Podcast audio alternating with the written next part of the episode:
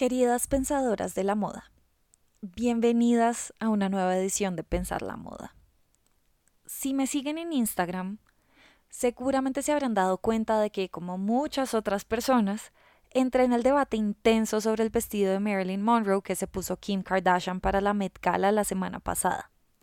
De hecho, no uno, sino dos de los videos que publiqué sobre el tema se viralizaron. Y aunque hay mil cosas para discutir con respecto a la situación, yo decidí enfocarme en la cuestión relacionada con la conservación del vestido. Con las miles de vistas y todos los likes también llegaron muchísimos comentarios. Estos han hecho que cuestione y reflexione durante más de una semana sobre la moda, los museos y hasta el punto mismo de que haya moda en los museos, sobre todo en Abya.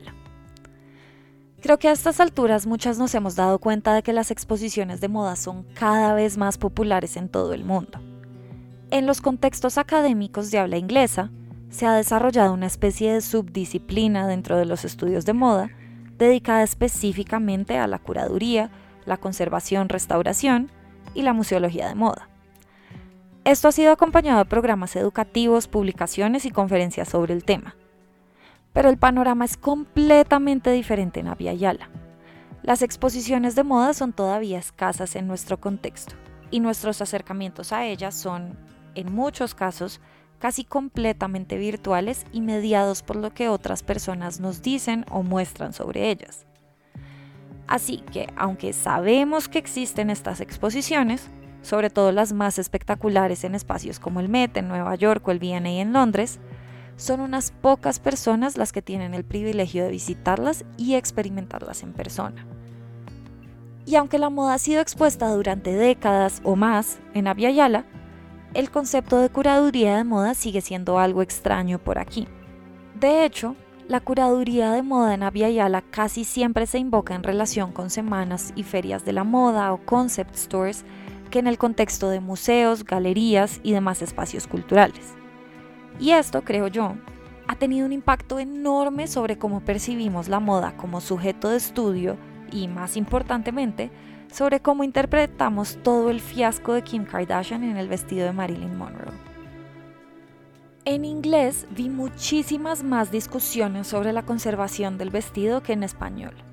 Por eso decidí compartir mis videos. Pero una vez publicados me di cuenta de que para muchas personas este era solo un vestido, entre comillas, y me acusaban de dramática por darle tanta importancia a algo que no la merece. Estas reacciones me sorprendieron, sobre todo porque no vi ese mismo tipo de resistencia en las publicaciones en inglés de mis colegas. La cuestión sobre si la moda debería conservarse en museos o no es bastante complicada. También lo es cualquier consideración sobre qué tipos de ropa deberían ser conservados y cuáles se pueden usar una y otra vez, especialmente en un momento en el que se aprecia tanto la ropa vintage y de segunda. Pero una cosa es clara para mí, la moda nunca es solo un vestido o cualquier otro tipo de prenda de vestir si eso vamos. La moda es un reflejo de la sociedad en que nace la moda refleja y simultáneamente le da forma a muchos de los valores, ideales, angustias y dinámicas internas de una sociedad. Así, las prendas de vestir específicas se convierten en contenedores de la historia humana que cargan los rastros de las personas que las han usado. Estas prendas de vestir también retratan momentos particulares de la historia del diseño, que a su vez está relacionada directamente con las historias sociales, culturales, políticas, tecnológicas e ideológicas de la humanidad. Por eso es que es tan importante conservar ropa histórica. Y esto, además, aplica a las prendas de vestir excepcionales como el vestido de Marilyn Monroe, tanto como aquellas que son más mundanas y nos cuentan las experiencias diarias vividas por las personas del común.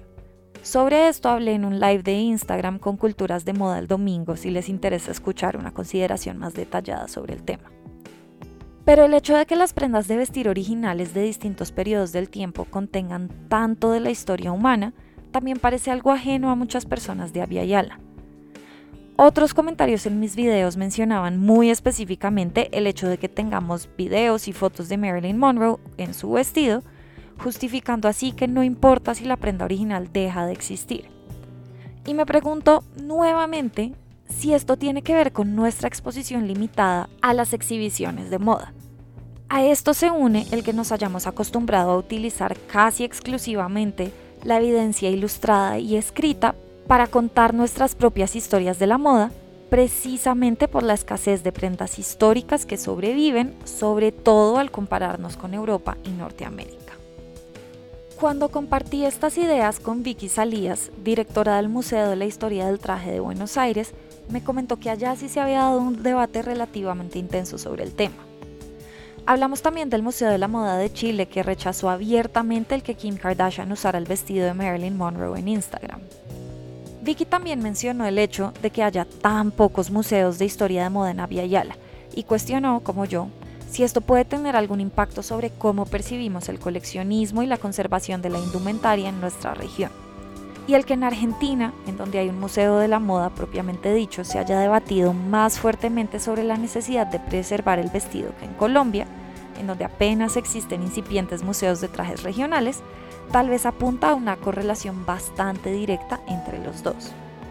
Todo esto me hizo pensar en un ensayo que escribió la doctora Valerie Steele, directora y curadora jefe del Museo del Instituto Tecnológico de la Moda de Nueva York, o FIT, sobre el auge de las exposiciones de moda en el 2008. Steele sugirió en este ensayo que puede haber niveles distintos de, entre comillas, educación entre quienes visitan exposiciones de moda en Francia y Estados Unidos. Estas diferencias son probablemente el resultado de la acumulación de capital cultural que surge de los distintos niveles de exposición a este tipo de muestras. Pero Steele argumentó que un nivel inferior de capital no debería ser la justificación para crear exposiciones más simples y bobas en Norteamérica. Al contrario, este debería ser el motor para curar exposiciones accesibles a diversos niveles y que nos ayuden a entender la importancia de la moda como un objeto serio de estudio. Si los públicos norteamericanos aún no están muy bien educados con respecto a la presencia de la moda en los museos, ni hablar de Yala. Pero, tal y como lo explica Valerie Steele, esto no es una excusa para exhibir muestras mediocres, ni mucho menos para ignorar todo el tema de conservación detrás de la aparición de Kim Kardashian en la Met Gala. La pregunta que queda sin responder es cómo construir nuestro capital cultural sobre la conservación, curaduría y exposición de moda en un contexto en donde hay pocos museos de moda y en donde la moda, cuando se exhibe, rara vez es curada por personas expertas en el tema. Mi respuesta, como casi siempre, incluye más espacios que promuevan discusiones abiertas y públicas sobre estos temas, que con frecuencia se han quedado encerradas y limitadas a unos pocos. Las redes sociales, los blogs, boletines y podcasts adquieren un rol importantísimo en esto. Pero las instituciones y los museos no son menos importantes y todavía tenemos que encontrar formas de hacer que ambos lados interactúen y se alimenten el uno al otro. Como en muchas otras partes del mundo, las exposiciones de moda en Avia Yala están comenzando a experimentar un auge.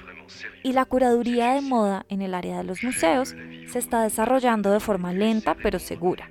Así que, mientras nos terminamos de inventar cómo se ve la exposición de moda en Yala y el resto del mundo, debemos incentivar la mayor cantidad posible de conversaciones entre instituciones e individuos, profesionales y el público general.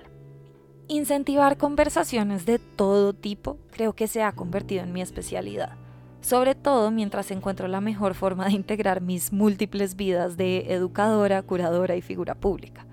Por eso quisiera compartirles una gran noticia que además me emociona muchísimo antes de cerrar. Desde hace rato he estado pensando en crear mi propio servicio de membresía en Patreon. Por fin encontré el impulso para hacerlo, gracias a todas las conversaciones que se han dado sobre distintos temas aquí y en mis redes sociales.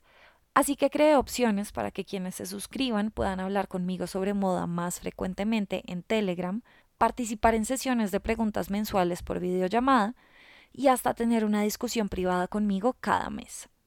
Por favor, vayan a ver las opciones y si pueden y si les interesa, suscríbanse cuando tengan la oportunidad. Y con toda la emoción que me da compartir finalmente este proyectito, cierro por hoy. Gracias, gracias por leerme. Y hasta una próxima edición de Pensar la Moda.